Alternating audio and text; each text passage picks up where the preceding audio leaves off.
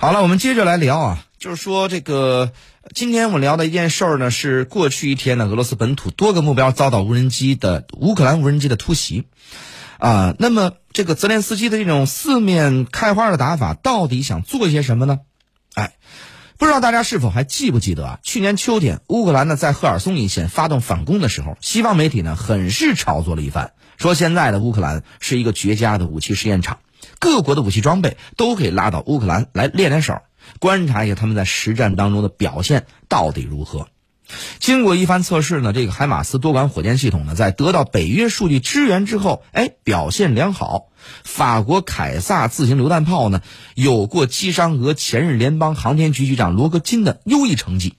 毒刺标枪两款反坦克导弹，历经这个岁月的这个沉淀啊啊，状态依然出色。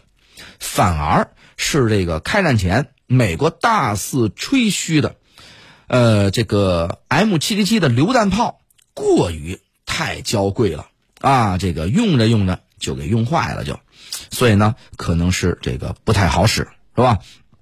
那么这个可能会确实是有点问题。那么答案呢就很清楚了，泽连斯基啊，乌克兰总统这样全方位、多角度的突袭。就是想啊，测试可用于袭击俄本土的无人机性能，以便为接下来大规模袭击俄军纵深做准备。按照乌军的设想呢，最终被选定的无人机要具备啊几个特点：第一个，航程够远，因为莫斯科离这乌克兰边境的直线距离超过六百公里；第二个是能低空飞行啊，可以躲过俄罗斯防空部队的雷达；第三个呢，载弹量要大。啊，这个不用多说了。最后呢，还是要能够批量生产。简单说吧，就是要找出一款乞丐版的巡航导弹。这也算是乌军呢在战争当中磨练出的智慧。就既然啊我造不起，也求不来这个巡航导弹，那就打开拼多多翻一翻有没有平替。万一无人机的表现比巡航导弹还好，丢一堆到这克里姆林宫去，对吧？给普京来一个小小的基辅震撼，也不是不行。有人可能就要问了啊。以这乌克兰现在被打残的工业能力，还造得出无人机吗？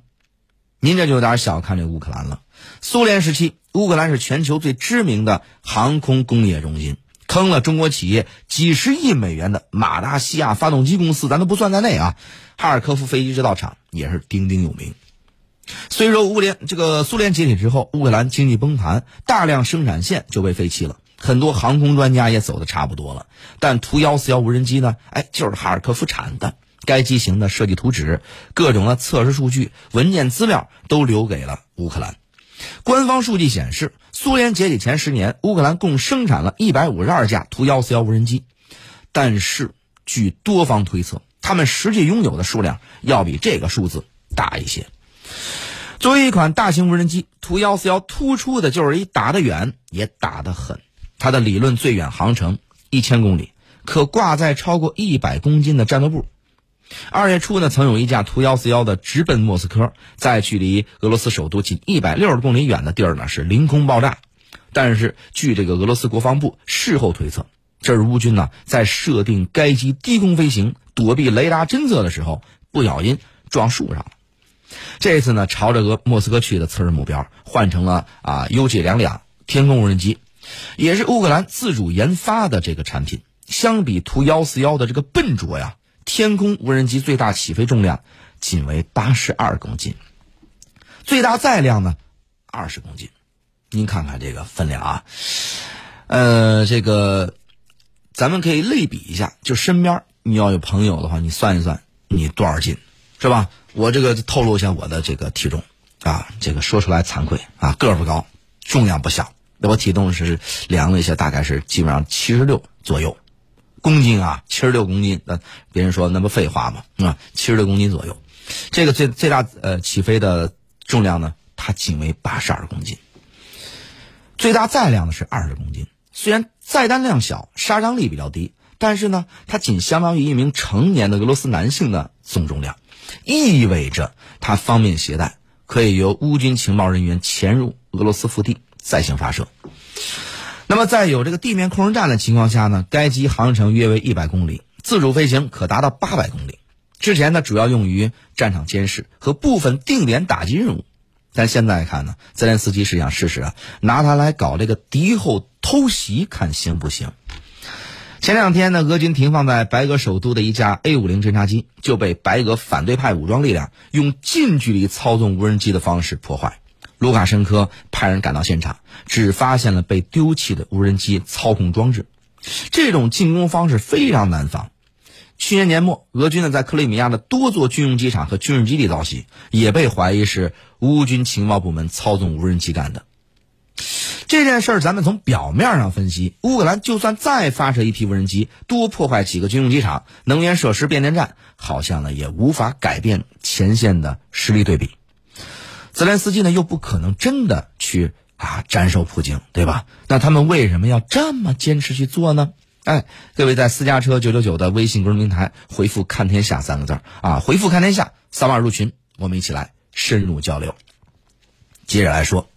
乌国防部情报局局长布达诺夫是这么说的：“他说，俄罗斯没有做好长期作战的准备，最多最多再过三个月，他们的战备物资就将耗尽。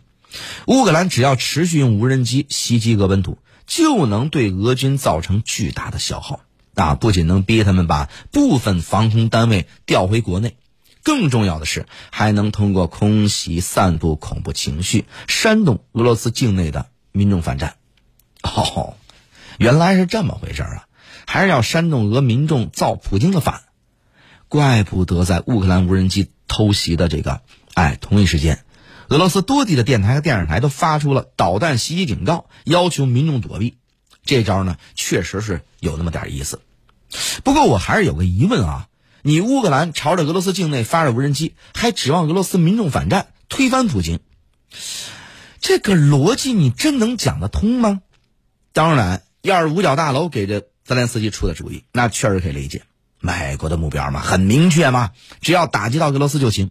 可泽连斯基这么做，真的就不怕招来这个普京的这个强硬的这种反击吗？哎，所以呢，咱就真不知道了。看看，就不知道这泽连斯基脑袋瓜里到底是怎么想的了。